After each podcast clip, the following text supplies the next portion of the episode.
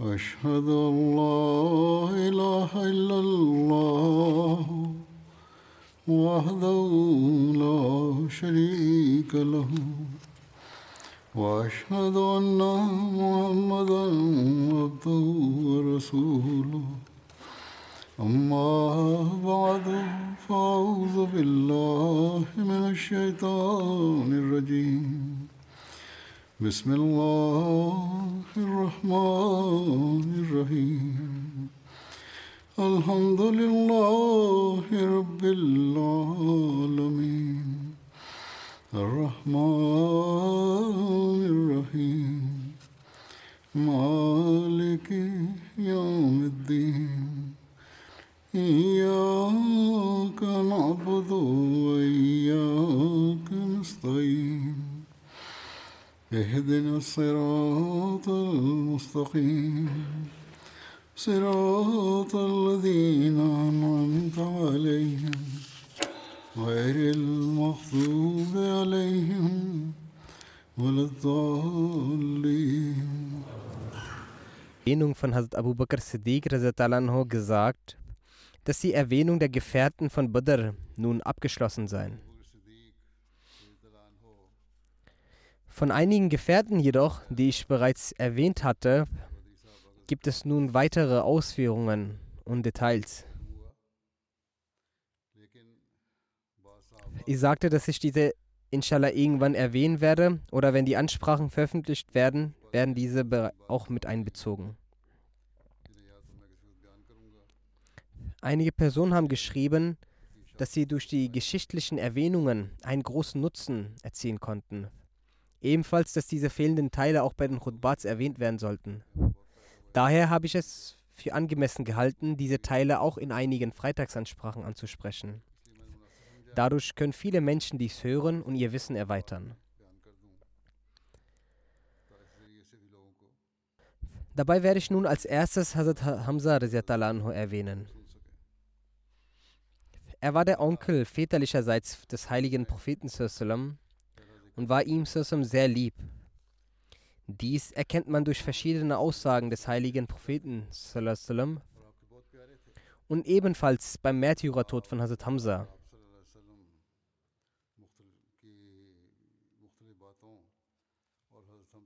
Es ist möglich, dass einige Sachen wiederholt werden. In einer Überlieferung heißt es, dass der heilige Prophet den Namen Hamza sehr mochte. Hazrat Jabir bin Abdullah berichtet.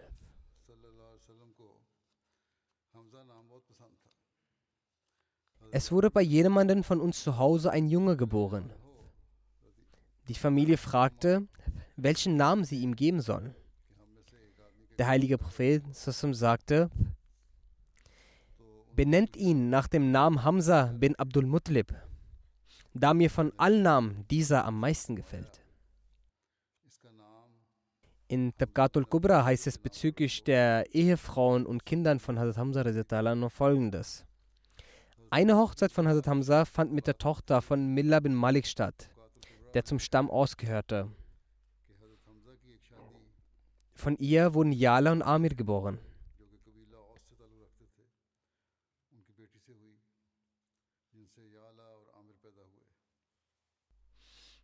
Die Kuni, also der Titel von Hazrat Hamza, war nach seinem Sohn Yala benannt, nämlich Abu Yala, der Vater von Yalab. Die zweite Ehefrau von Hazrat Hamza war Hazrat Khola bint Qais Ansari und von ihr wurde Hazrat Amara geboren. Hazrat Hamza hat hierbei seine Kuni, also seinen Titel als Abu Amara gewählt. Eine weitere Ehe von Hazrat Hamza wurde mit der Schwester von Hazrat Asma bint Umais eingegangen, also Hazrat Salma bint Umais. Sie gebar eine Tochter, deren Name Hazrat Umama war. Über sie gab es einen Zwist zwischen Hazrat Ali, Hazrat Jafar und Hazrat Zaid bin Harsa.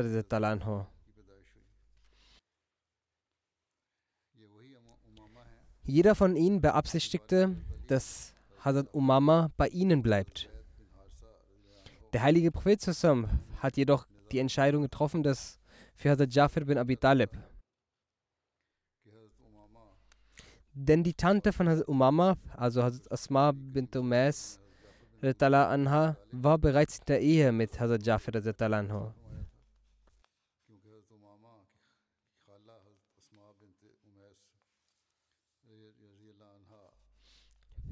Yalla, also der Sohn von Hazrat Hamza, hatte folgende Kinder: Umara, Fazal, Zubair, Akil und Muhammad. Jedoch sind alle verstorben. Und ebenfalls die Kinder von Hazrat Hamza, sodass er keine Nachkommenschaft hatte. Es wurde eben über den Zwist zwischen Hazrat Ali, Hazrat Jafar und Hazrat Zed bin Harsa über Hazrat Umama erwähnt. Die Details hierzu und diesbezüglich werden in Bukhari wie folgt erwähnt. Hazrat Barab bin Azib berichtet, als der heilige Prophet sallam, im Monat al-Qadr die Absicht hegte, die Umrah zu vollziehen, lehnten die Mekkaner es ab, ihn zusammen nach Mekka zu lassen. Schlussendlich wurde er unter der Beginnung eine Versöhnung abgeschlossen. Die Bedingung war jene, dass der Prophet zusammen im darauffolgenden Jahr nach Mekka zu Umrah kommen wird und für drei Tage dort verbleiben wird. Als der Friedensvertrag geschrieben wurde, mit den genannten Bedingungen, sagten die Mekkaner, dass sie es nicht akzeptieren. Sie sagten, dass wenn sie wissen würden, dass er der Gesandte Allahs ist, würden sie ihn niemals aufhalten. Hier soll daher der Name Mohammed bin Abdullah geschrieben werden. Der Prophet sagte, ich bin sowohl der Gesandte Allahs als auch Mohammed bin Abdullah. Dann sagte er zu Ali, dass er das Wort Gesandter Allahs wegstreichen soll. Ali sagte, dass er das nicht mal tun würde. Er sagte, ich schwöre bei Allah, ich werde ihren Titel niemals wegstreichen.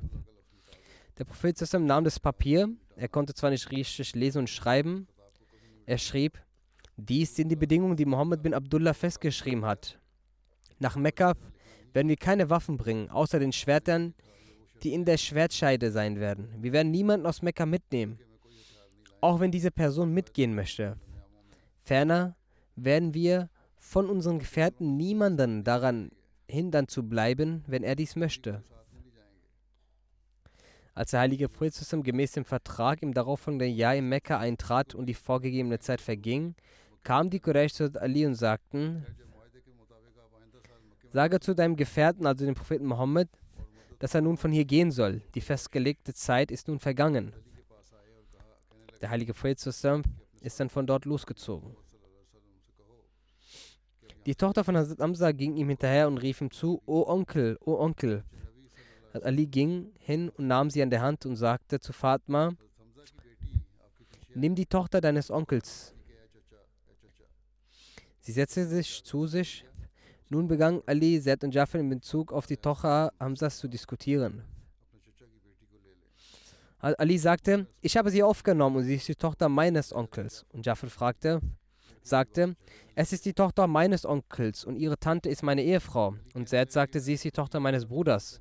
Dann entschied der Prophet zusammen in Bezug auf sie, dass sie bei ihrer Tante bleiben soll. Er sagte, die Tante befindet sich auf der Stufe der Mutter. Und zu Ali sagte er, du gehörst zu mir und ich zu dir. Und zu Jafar sagte er, du ähnelst mir vom Aussehen und Charakter her. Und zu Zaid sagte er, du bist unser Bruder und Freund. Ali fragte, heiraten Sie doch einfach mit der Tochter von Hazrat Hamza. Er antwortete, sie ist die Tochter meines Milchbruders. So bin ich ihr Onkel. Anhand dieser Begebenheiten lösen sich auch die kleinen Fragestellungen.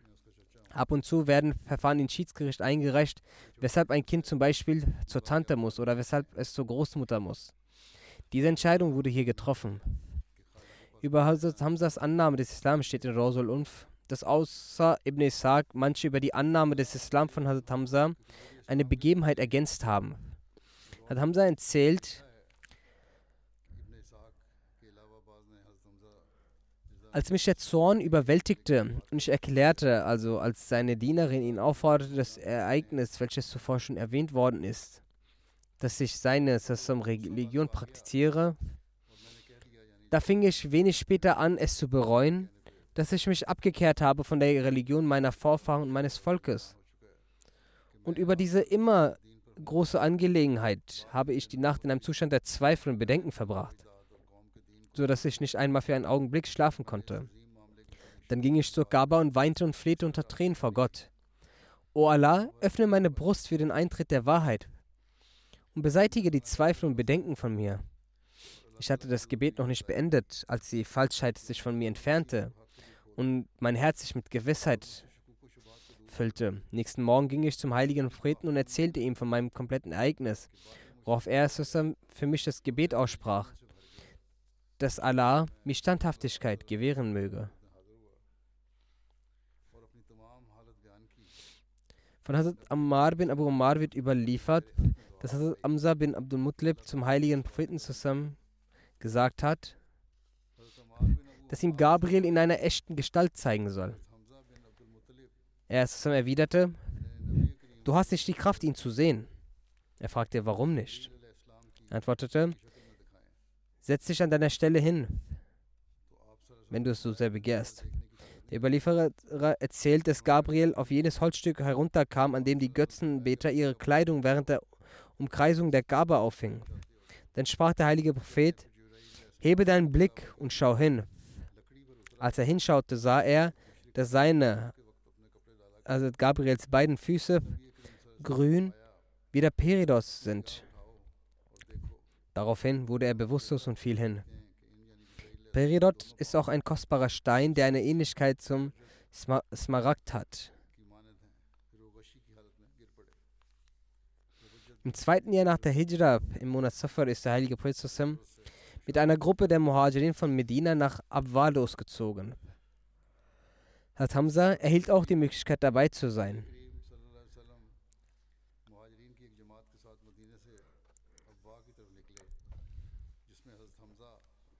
In dieser Schlacht trug Hazrat Hamza die Flagge des heiligen Propheten welche weiß war.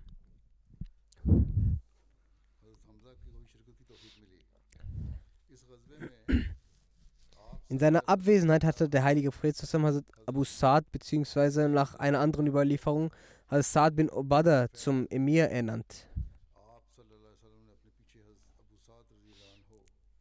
Auf dieser Reise kam es jedoch zu keinem Kampf und es wurde ein Friedensvertrag mit dem Stamm Banu Samra abgeschlossen. Dies war die erste Schlacht, in der der heilige Prophet zusammen höchstpersönlich dabei war. Der zweite Name dieser Schlacht ist Wadan. Hierüber hat er Mirza Bashir Metzab in Sirat Khatam Rubin geschrieben.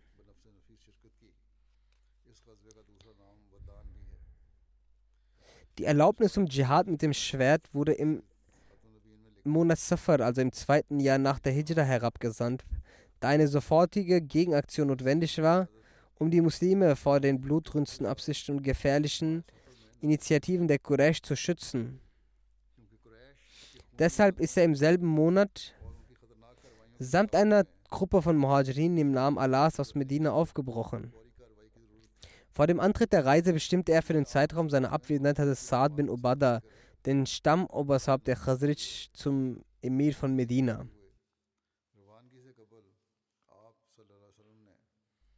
Und von Medina zog er los in Richtung Südwesten auf die Route nach Mekka. Er erreichte den Ort Wadan, wo die Leute des Stammes Banu Salma beheimatet waren. Dieser Stamm war ein Zweig der Banu Kenana.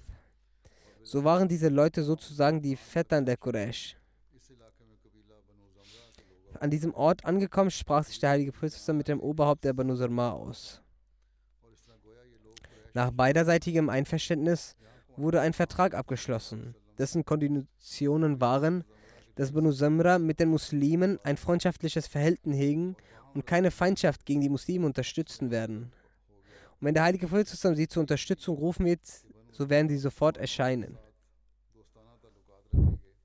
Auf der anderen Seite hat er seitens der Muslime den Eid abgeleistet, dass sie mit dem muslimischen Stamm Banu Samra ein freundschaftliches Verhältnis pflegen werden und in Zeiten der Not ihnen helfen werden. Dieses Abkommen wurde niedergeschrieben und die Parteien haben es unterzeichnet. Nach 15 Tagen der Abwesenheit ist der heilige Prophet zusammengekommen. Der zweite Name der Schlacht Vadan ist auch die Schlacht Abwa, weil in der Nähe von Vadan auch das Dorf Abwa ist. Und das ist der Ort, an dem der, die verehrte Mutter des Propheten verstorben ist. Dies ist jener Ort. Historiker schreiben, dass der heilige Prophet zusammen in dieser Schlacht neben Banu Sarma sich auch um die Quraysh von Mekka sorgte. Das bedeutet, dass dieses Vorhaben von ihm zusammen dazu war, die gefährlichen Formen der Quraysh zu stoppen. Dieses Vorhaben diente dazu, toxische und gefährliche Situationen zu beseitigen. welche die Karawanen von Quraysh gegen die Muslime in den Stämmen Arabiens gemacht haben. Und aus diesen Gründen wurden die Lager der Muslime in den Tagen äh, sehr gefährlich.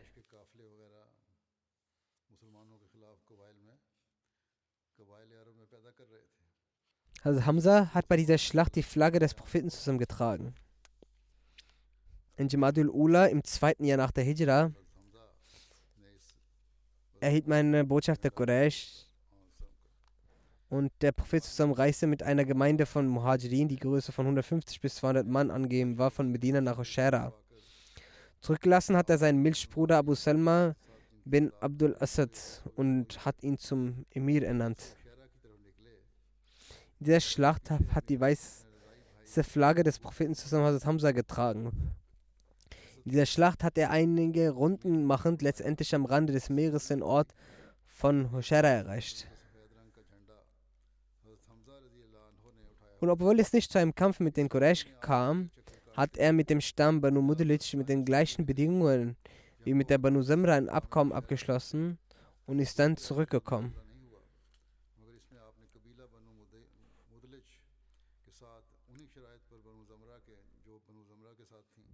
der Schlacht von Badr während den Einzelkämpfen wird Mubarak Talbi erwähnt. Wurde schon kurz in den vorherigen Freitagsansprachen anhand verschiedener Hadith erwähnt. Also Misa Bashir hat die Exegese oder die Aufklärung folgendermaßen geschrieben. Als die Armeen genau sich gegenüberstanden, es Gottes Plan, dass zu dem Zeitpunkt die Rangordnung der Armee so war, dass die Quraysh die muslimische Armee als doppelt so groß gesehen hat. Weshalb die Ungläubigen eingeschüchtert wurden. Und auf der anderen Seite haben die Muslime die Armee der Quraysh weniger als ihre wahre Anzahl gesehen. Infolgedessen waren die Herzen der Muslime groß und ermutigt.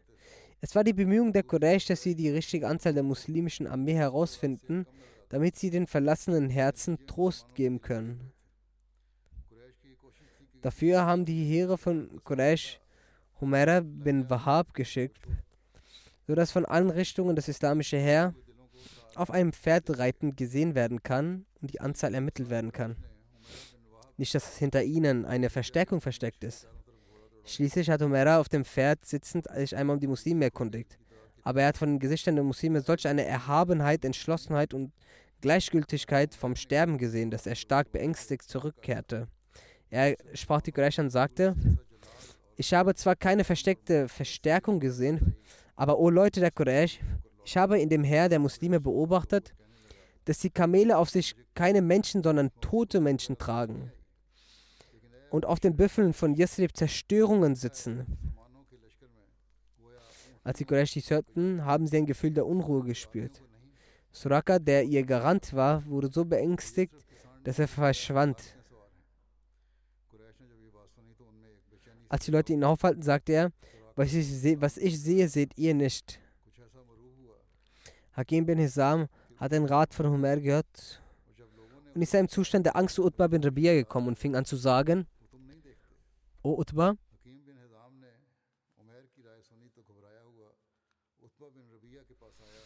du möchtest von Mohammed die Rache von Amr Khazarami, er ist dein Verbündeter. Und es kann nicht sein, dass du von ihm aus dem Bl Blutgeld entrichtest und mit den Quraysh zurückkehrst. Darin wird für immer dein Wohlgefallen sein. Utba, der selbst beentzigt war, was hätte er sonst gewollt, hat sofort gesagt, ja, ich bin einverstanden und sagte, Hakim, schau, die Muslime und wir sind ja auch Verwandte untereinander. Sieht es etwa angebracht aus, dass ein Bruder das Schwert auf seinen anderen Bruder erhebt und der Vater seinen Sohn? Gehe zu Abu al-Hakam, also Abu Jahl, und schlage ihm vor. Und hier hat Utbah selbst auf sein Kamel steigend angefangen, den Menschen zu erklären, dass Streitigkeiten innerhalb von Verwandten nicht geeignet sind. Wir sollten zurückkehren. Mohammed sollten wir auf seine Situation belassen, sodass er sich mit anderen Stämmen von Arabien beschäftigt. Das Resultat werden wir dann selbst sehen. Und du wirst sehen, dass es keine Einfachheit ist, sich mit den Muslimen zu bekämpfen. Auch wenn ihr mich äh, Angsthase, auch wenn ihr zu mir sagt, dass ich beängstigt bin. Ich bin nicht beängstigt.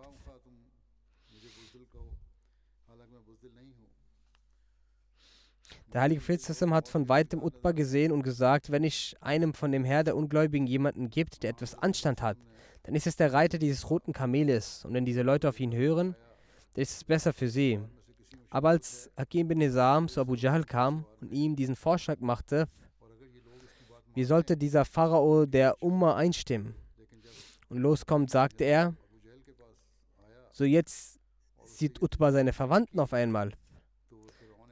Dann rief er den Bruder von Umar Hazarmi namens Amir Hazarmi und fragte ihn, hast du gehört, was sein Verbündeter Utbah gesagt hat?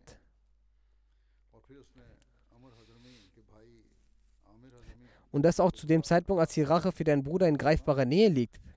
Amir kam in Rage und riss nach dem alten Brauch Arabiens seine Kleidung und begann in unbekleidetem Zustand zu brüllen. Wehe uns, der Tod meines Bruders bleibt ohne Vergeltung. Diese Stimme aus der Wüste ließ in den Herzen der Qurayshischen Armee die Flammen des Hasses aufflodern und der Kriegsherd wurde mit voller Kraft sichtbar. Jedenfalls ließ der Vorwurf von Abu Jahl auch Utbah vor Wut aufkochen. Im Zustand dieses Zornes nahm er seinen Bruder Sheba und seinen Sohn Walid und trat aus der Armee der Quraysh nach vorn und forderte nach dem alten Brauch Arabiens zu einem Einzelkampf auf. Demnach trat Ansar für das Duell nach vorne. Aber der heilige Prophet stoppte sie und sagte: Hamza, steh du auf. Ali, steh du auf. Ubeda, steh du auf. Alle drei Männer waren sehr nahe Verwandte des heiligen Propheten zusammen. Er wollte, dass seine Verwandten und nahestehenden Personen als erstes bei einer Gefahrenstelle vorantreten. Auf der anderen Seite riefen auch Utbah und andere, als sie die Ansar sahen. Diese Leute kennen wir nicht. Es sollen Leute herantreten, die uns würdig sind. Demnach traten Hamza, Ali und Aberdah vor. Gemäß dem arabischen Brauch hat man sich als erstes vorgestellt. Dann stellte sich Ubaida bin Muttalib Walid gegenüber, Hazrat Hamza stellte sich Utbah gegenüber und Ali stellte sich Sheba gegenüber.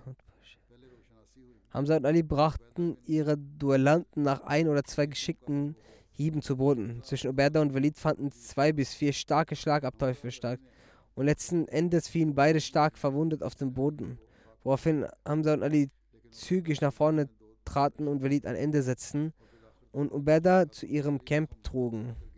Aber Ubaida konnte sich von diesem Kampf nicht erholen und starb auf der Rückreise von Badr.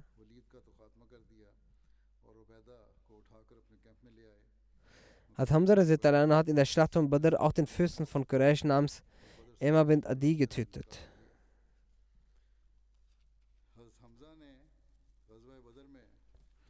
In einer Überlieferung über die Schlacht von Badr heißt es, dass Hamza im Rauschzustand die Kamelstuten von Ali getötet hat. Dieses Ereignis ist vor der Zeit, vor dem Verbot von Alkohol. Über die Details heißt es im Bukhari folgendermaßen. Es wurde überliefert, dass Hazrat Ali bin Abi Talib sagte,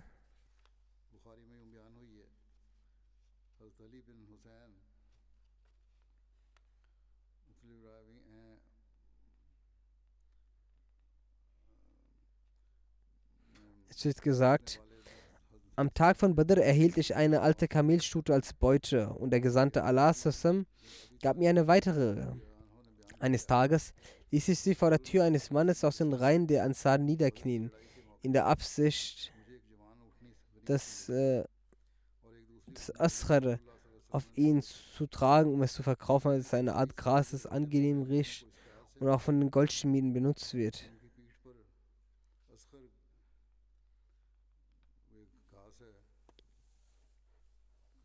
Ein Goldschmied der Banu Gernka war auch bei mir.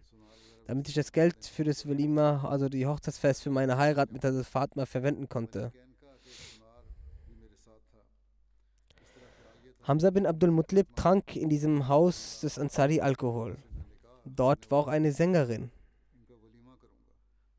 Als sie die folgende Strophe rezitierte, O Hamza, stehe auf und geht zu den Kamelstuten, Statt hat Amsa in seiner Aufregung offen griff die Kamelstuten mit seinem Schwert an und schlug ihnen die Höcke ab und schnitt ihnen die Flanken auf und nahm er ihnen die Leber heraus. Ibn Judayd sagte, ich fragte Ibn Shihab, ob er auch Fleisch aus ihren Höckern herausgeschnitten. Er sagte, er hat ihre Höcke abgeschnitten und sie weggenommen. Ibn Shihab sagte, dass Ali sagte, dieser Anblick schockierte mich so sehr. Ich ging zum heiligen Propheten zusammen. Also Zaid bin Harza war ebenfalls bei ihm. Und ich erzählte dem Propheten, zusammen, was geschehen war. Er ging hinaus, begleitet von Zaid, und ich ging mit ihm. Er trat zu Hamza und brachte ihm gegenüber seinen Unmut zum Ausdruck.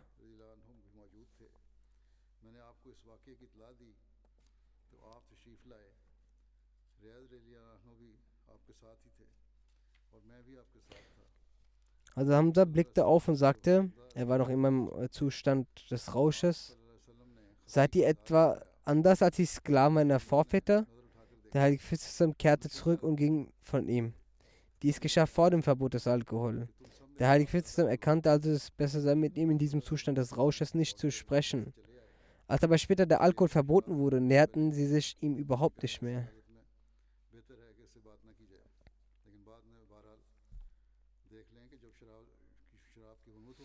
Das war der Zustand der Sahaba in bezüglich der Befolgung von Allahs Geboten, dass sie alle Fässer zerstört haben.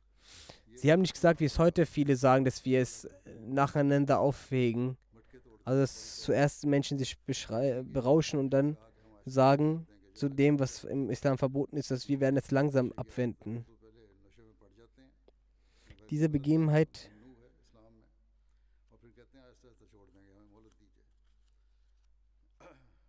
Und damit haben sich auch die Opferbereitschaften erhöht. Gewiss hat sich auch Hazrat Hamza danach geschämt über seine Aussage. Nach der Schlacht von Badr, als der Feldzug der Banu Gernka im Gange war, war Hazrat Hamza auch bei dieser an vorderster Front. Auch in dieser Schlacht trug Hazrat Hamza die Flagge des heiligen Propheten. Die Flagge war weiß.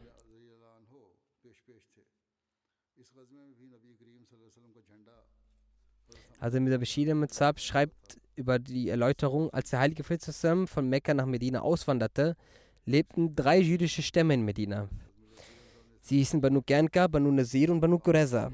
Der heilige Prophet schloss unmittelbar nach seiner Ankunft in Medina mit diesen Stämmen Verträge zu Frieden und Sicherheit und legte den Grundstein, miteinander in Harmonie und Frieden zu leben. Gemäß dem Vertrag waren beide Parteien dafür verantwortlich, Frieden und Sicherheit in Medina zu wahren. Wenn ein externer Feind Medina angreift, müssen ihn alle gemeinsam verteidigen. Anfangs hielten sich die Juden an diesen Vertrag und stritten zumindest nicht offenkundig mit den Muslimen. Doch als sie sahen, dass die Muslime in Medina immer einflussreicher werden, änderte sich ihre Strategie und sie beschlossen, die zunehmende Kraft der Muslime aufzuhalten. Für diesen Zweck begannen sie alle möglich erlaubten und unerlaubten Mittel anzuwenden. Soweit, dass sie nicht einmal vor dem Versuch abhielten, unter den Muslimen einen Bürgerkrieg anzuzetteln.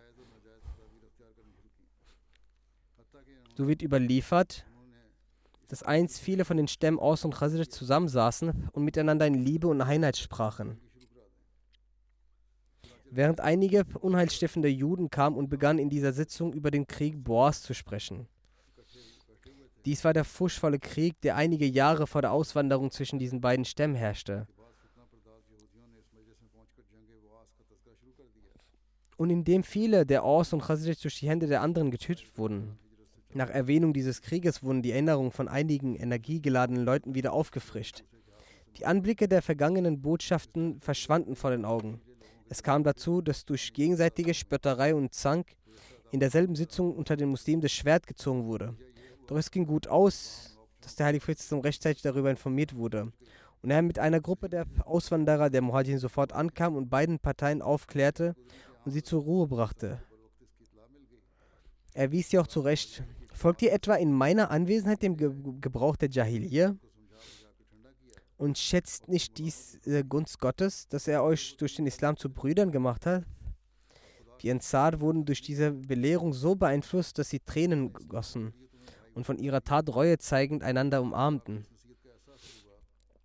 Nach der Schlacht von Badr, nachdem Allah den Muslimen mittels seiner Gnade trotz ihrer Minderheit und fehlenden Mittel den Sieg über ein überwältiges Heer der Quraysh bescherte, und große Stützen Mekkas besiegt wurden, stieg das Feuer des Neides der Juden Medinas auf und sie begannen, sich mit den Muslimen offenkundig zu zanken und in Sitzungen offen zu verkünden, was es denn für eine große Sache wäre, das Herr der Quraysh besiegt zu haben. Wenn Mohammed gegen uns kämpft, dann zeigen wir ihm, wie man kämpft. Sie sagten diese Worte in einer Sitzung sogar den heiligen Frieden ins Gesicht. So wird überliefert, dass nach der Schlacht von Badr, nachdem der heilige Frieden in Medina ankam, eines Tages die Juden zusammenbrachte, sie belehrte und sie eine Botschaft verkünden zum Islam einlud.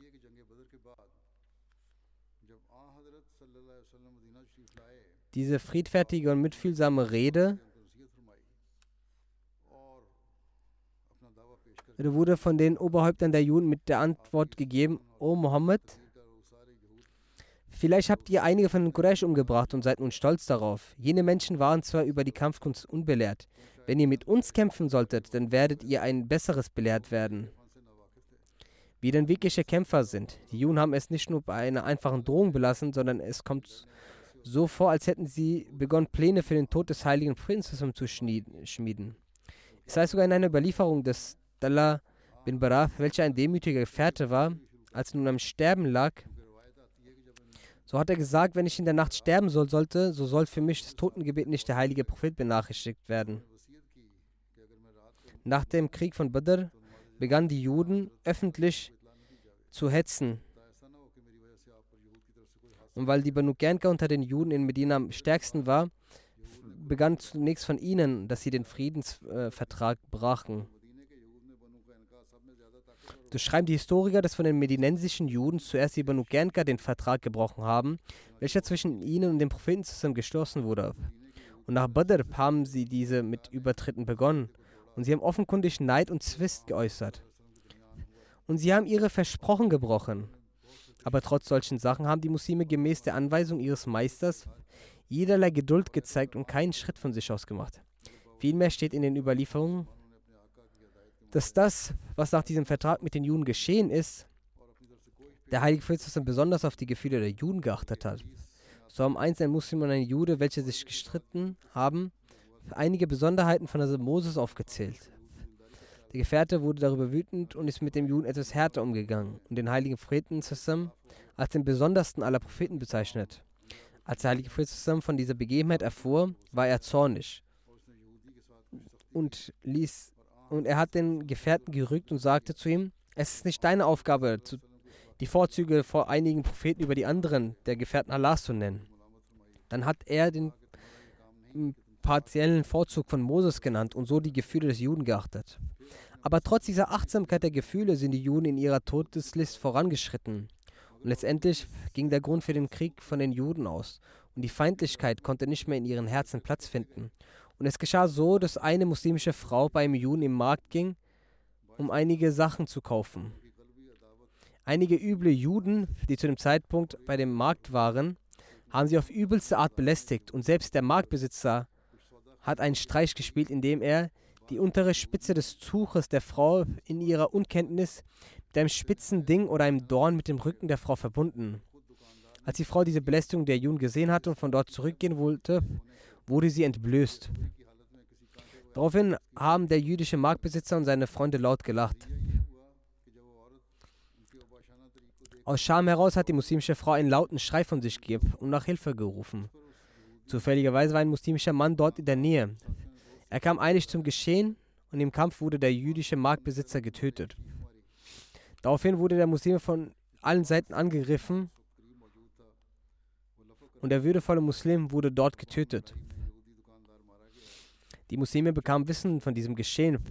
So sind diese dann aufgrund des Stolzes des Volkes wütend geworden. Und auf der anderen Seite die Juden, die dieses Geschehen zu einem Anlass machen wollten, zu einer Schar versammelt und es kam so zu einem aufstandsähnlichen Zustand. Der heilige Prophet wurde informiert. So hat er die Führer der Gernka versammelt und ihnen gesagt, dass das nicht die richtige Art ist und sie mit den Listeleien aufhören sollen. Und fürchtet Allah.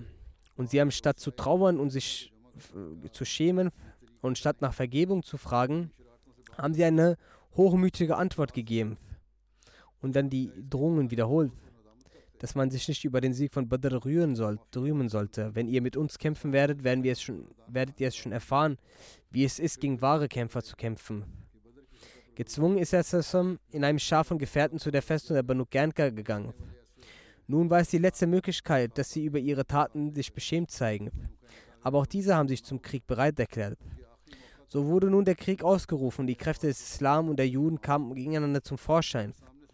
So war es ein Brauch der Zeit im Krieg, dass diese sich in den Festungen eingeschlossen haben und die gegnerische Partei umzingelte die Festung. Dann bekämpfte man sich gegenseitig, bis die umlagernde Armee unverhofft die Belagerung endete oder die Belagerten erobert werden würden.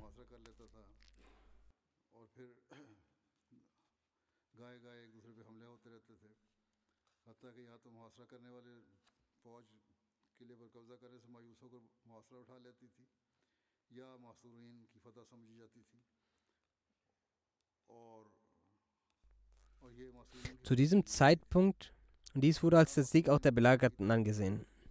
Zu diesem Zeitpunkt sind die Banu Gernka diesen Weg gegangen. Diese haben sich in dieser Festung eingeschlossen und verharrten dort. Der heilige Prophet belagerte diese und die Belagerung hielt an, 15 Tage. Letztlich, als die gesamte Kraft und Stolz der Banu Gernka gebrochen war, so haben diese auf die Bedingungen hin die Tür geöffnet, dass ihre Reichtümer den Muslimen gehören werden, aber über ihre Leben und Verwandten werden die Muslime kein Recht haben. Der heilige Prophet akzeptierte diese Bedingungen.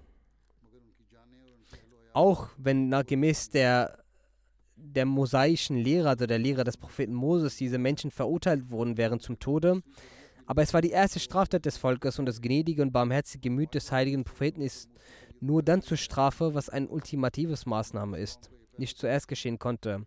Aber so konnte auch das weitere Leben von diesem Stamm, der den Vertrag gebrochen hat, in Medina nicht weniger als ein, eine getötete Schlange sein, also dennoch gefährlich. Besonders weil durch die Aus und Khazraj als heuchlerische Stämme schon zuvor in Medina waren. Und von außen her hatten die Feinde den Muslimen Schwierigkeiten bereitet. In solchen Umständen konnten die entscheidungsheiligen Propheten nur die sein, dass Banu Gernka Medina verlassen soll. Diese Strafe war im Vergleich zu ihrem Verbrechen und den Umständen der Zeit vor Augen halten eine sehr sanfte Strafe. Hier wurde auch der Aspekt des Eigenschutzes beachtet. Denn sonst war für die Mosa nomadischen Araber das Umziehen nicht besonders. Besonders wenn das Eigentum eines Stammes nicht in Form von Ländereien und Gärten war, wie es bei den Banu Gernka der Fall war.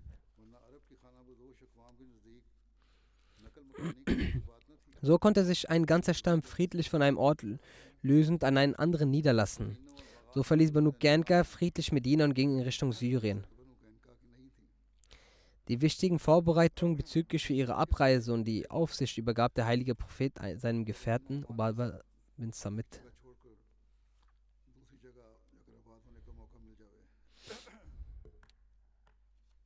Wie erwähnt haben Banu Gernka sehr friedlich Medina verlassen in Richtung Syrien.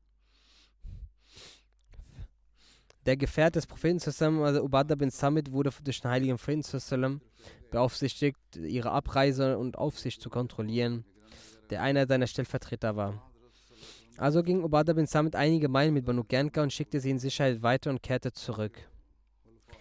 Die Beute, die in die Hände der Muslime fiel, war nun Kriegsbeut Kriegsgegenstände und Gegenstände der Berufung des Goldschmieds.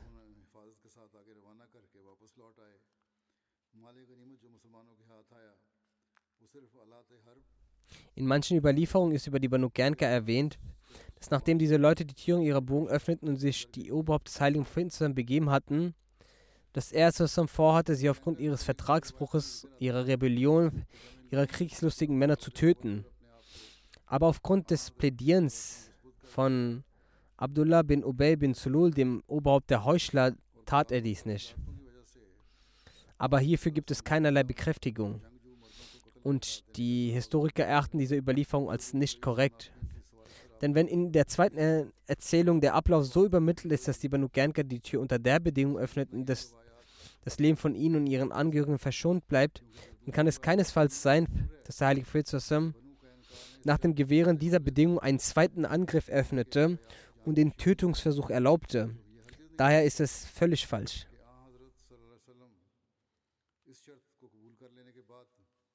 Selbstverständlich wurden die Leben durch der Banu Gernka verschont. Die Erfüllung der Bedingungen beweist, dass sie selbst glaubten, dass die Tötung ihre wahre Strafe sei. Doch sie ersuchten die Barmherzigkeit des Propheten. Nach dem Einholen des Versprechens wollten sie die Tore der Festung öffnen, wissend, dass sie keine Todesstrafe erhalten würden, weil der Prophet ihnen durch sein barmherziges Gemüt verziehen hatte. Doch es ist erkennbar, dass diese Menschen wegen ihrer Miesetaten und Verbrechen Gottes Augen nicht würdig waren, auf der Bildfläche dieser Welt am Leben zu bleiben. So heißt es in einer Erzählung, dass wo auch immer sie ins Exil gingen, weniger als ein Jahr verging, bis sie von einer Krankheit befallen wurden, die den gesamten Stamm auslöschte.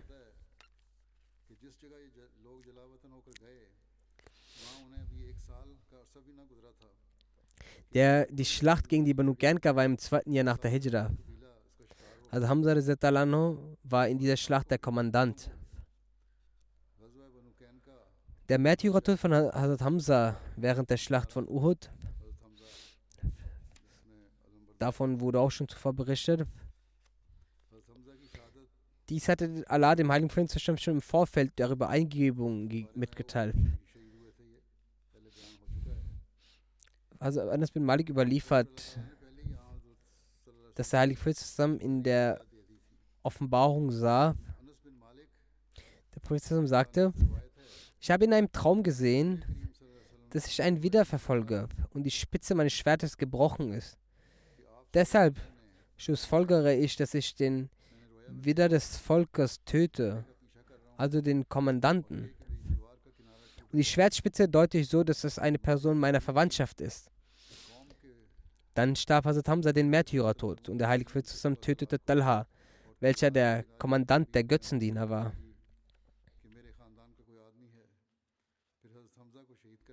Der Leichnam von Hazrat Hamza wurde geschändet. Das Gesicht wurde entstellt, Nasen und Ohren wurden abgeschnitten. Sein Bauch wurde aufgeschlitzt. Als Heilige Prophet seinen Zustand sah, war er sehr wütend und sagte, wenn Allah mir den Sieg über die Quraysh gewährt, werde ich 30 ihrer Leichen verstümmeln. Dann lautete eine Überlieferung, dass er Sassam schwor und sagte, ich werde 70 ihrer Leute verstümmeln. Woraufhin dieser Vers gesandt wurde, bei Akabtum, Wakibu bimisli, Maokiptum, Bihi, Walain, Sabartum, Lawa Sabirin. Die Übersetzung lautet, und wenn ihr die Unterdrücker zu schlafen wünscht, dann bestraft sie in dem Maße, wie euch Unrecht zugefügt wurde. Wollt ihr aber Geduld zeigen, dann ist das wahrlich das Beste für die Geduldigen. Hieraufhin sagte der Heilige Prophet zusammen, dass sie geduldig sein werden. Er brachte eine Wiedergutmachung für seinen Schwur. Hat Ibn Abbas berichtet, dass der Heilige Prophet zusammen sagte,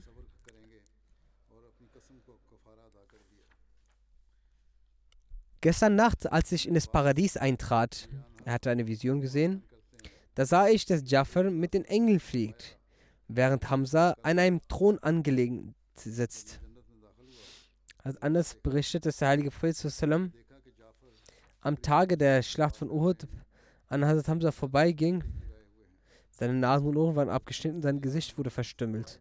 Daraufhin sagte er, wenn ich mich nicht um Safirs Trauer und Kummer sorgen würde, dann hätte ich ihn so gelassen, bis Allah ihn von den Mägen von Vögeln und Fleischfressern auferstehen lassen hätte.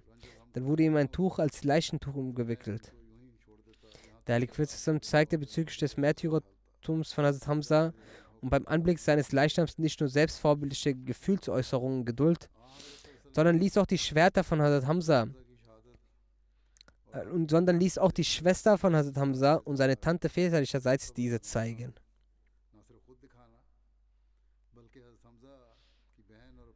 Das wurde bereits vorher schon erwähnt. Dann gibt es die Begebenheit, wo die Frauen aufgehalten worden sind, zu trauern. Diese Überlieferung hatte der vierte Khalif in seiner Rede vor der Khilafat anlässlich der Jalsa vorgetragen. Diese trage ich vor. An diesem Ereignis sieht man auch den vorzüglichen Charakter des heiligen Propheten. Es ging hier über das Klagen von Frauen der Ansari. Jedenfalls ist es angebracht, das es hier vorzutragen. Zuvor wurde es in Zusammenhang mit Ahadithen erwähnt. Der vierte Khalif sagte, die Liebe, die der heilige Prophet zu Hazrat Hamza hegte, ist an folgenden Worten zu sehen, die er am Abend der Uhud-Schlacht an dem Leichnam von Hazrat Hamza stehend sagte. Er sagte, O Hamza, die Wut und das Leid, die ich heute an deiner Mordstelle verspürt habe, Allah wird mich nie wieder solch einen Schmerz erleben lassen. Bis dahin war auch seine Tante, also die Tante des Hazrat Safir, die Schwester von Hazrat Amsal, die Nachricht hörend dorthin gekommen. Aus Furcht davor, dass sie ihre Geduld verliert, erlaubte der Prophet zusammen ihr zuerst nicht den Leichnam zu sehen. Doch als sie Geduld versprach, erlaubte ihr es. Jedenfalls ging sie an die Mordstelle von Hazrat Amsa und sah den Leichnam ihres geliebten Bruders, dem Löwen Gottes und dem Löwen des Gesandten, in diesem Zustand vor sich liegend, dass die Tyrannen seine Brust aufgeschlitzt und die Leber entfernt hatten und die Gesichtszüge auf schlimmste Weise entstellt hatten. Obwohl ihre Brust mit Kummer ergriffen war, blieb also Safir ihrem Versprechen der Geduld treu und ließ nicht einmal ein Wort der Ungeduld aus ihrem Mund fallen.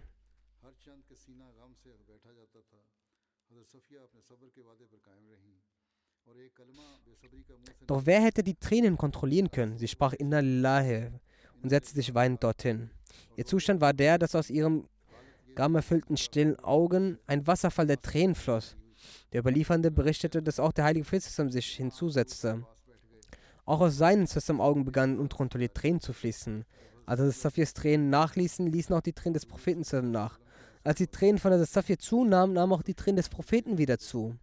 Einige Minuten vergingen in diesem Zustand. So war das Klagen des heiligen zusammen und der Angehörigen seines Trau Treueeides nicht mehr als diese wenigen Tränen. Und genau das ist die Handlungsweise des Propheten. Er betrat Medina in diesem Zustand, dass ganz Medina ein Klageort geworden war. Aus jedem Haus hört man das Beklagen der Märtyrer der Uhud-Stadt. Der Prophet hörte dies und sagte mit großem Schmerz: Es gibt keinen, der Hamza beklagt. Ja, wer kann denn auch für Hamza klagen? Denn die Angehörigen des Treueeides sind morgens und abends zu Geduld angewiesen. Als einige Ansar dies schmerzerfüllten Satz des Propheten hörten, standen sie in Kommer auf und rannten nach Hause. Sie wiesen ihre Frauen an, dass sie jede andere Klage aufhören sollen und Hamza beklagt werden soll. So war zu sehend aus allen Richtungen das Beklagen von Hamza zu hören. Und dieses Heim wurde zum Klageort für Hamza. Die Ansar-Frauen beklagten und vergossen Tränen und kamen aus dem Haus des Propheten zusammen. Der Herr Prophet schaute hinaus und sah eine Ansammlung der Ansar-Frauen. Er betete für ihr Beileid, den sie aussprachen, bedankte sich. Gleichzeitig sagte er, dass es nicht rechtgemäß ist, Tote zu beklagen. So wurde von diesem Tag an die Tradition des Beklagens beendet. Mögen unsere Leben zu den Schritten des heiligen Propheten geopfert sein. Welch ein gehobener Charakter war er, der vom spirituellen Himmel herabstieg, um uns die Religion zu lehren. Welch ein Herr der Tiefsicht und Weisheit dieser Ermahner war, dessen Blick bis in die Tiefen der menschlichen Natur reichte. Wenn der heilige Prophet die Ansar-Frauen zu diesem Zeitpunkt vom Klagen abgehalten hätte, als sie ihre eigenen Märtyrer beklagten, dann wäre dies für manche Herzen unangenehm gewesen. Und diese Geduld wäre für sie zu einer Probe geworden. Doch schaut, auf welche Art und Weise er erst ihr Beklagen zu seinem Onkel lenkte und dann, als er sie vom Klagen abhielt, sie vor dem Beklagen seines Onkel abhielt. Allahs Wahl ist Allahs Wahl. Schaut, welch einen großartigen Warner er für seine Schöpfung geschickt hat, der die Feinheiten und Weichheiten der menschlichen Natur sehr gut kannte und wie er auf die versteckten Gefühle seiner Diener achtete. Wenn der Blick auf die schönsten Gesten des heiligen Propheten fallen, dann flattert das Herz in der Brust und man beginnt ihm zusammen zu verfallen. Und es kommt unkontrolliert vom Herzen eine Stimme, die sagt, dass unser Leben, unser Besitz und unsere Kinder dir zu Füßen liegen. O Prophet Allahs, möge auf dich zehntausende Segensgrüße und hunderttausende Friedensgrüße sein. O jener, dessen Meer und des schönen Gefallen küstenlos und unendlich war. O Prophet Allahs, mögen auf dich zehntausend Segensgebete und hunderttausende Friedensgrüße sein. Beim einzigen und alleinigen Gott der Erde und Himmel unter seiner Schöpfung auf Erden und im Himmel bist du der einzige und alleinige. Es gab keinen wie dich, es gab keinen wie dich und es wird nie einen wie dich geben. In der Erwähnung von Hamza wurde auch der vorzügliche Charakter des Propheten erwähnt. Hier ist nun der Abschluss. Ein paar weitere werden noch erwähnt, inshallah, das die nächsten Male. Übermorgen beginnt inshallah auch das neue Jahr. Beten Sie, dass Allah, der Allmächtige, uns im neuen Jahr mit allen Segnungen segnet. Möge es auch für die Jamaat zu einem Segen sein. Möge Allah alle Pläne des Feindes verstummeln lassen. Und möge Allah der Allmächtige die in der Welt verbreiteten Jamaats mehr als zuvor dazu befähigen, den Sinn ihrer Geburt zu erfüllen. Beten Sie genauso im Allgemeinen für den Zustand der Welt. Möge Allah sie vor Kriegen retten. Die Zustände werden immer gefährlicher. Die Zerstörung steht mit offenen Armen da. Jeder besteht nur auf seine Vorteile. Möge Allah der Allmächtige gnädig sein und beten Sie auch für Ihre Brüder in Not, dass Allah im kommenden Jahr die Jamaat vor jeglichen Leid und Folter schützt.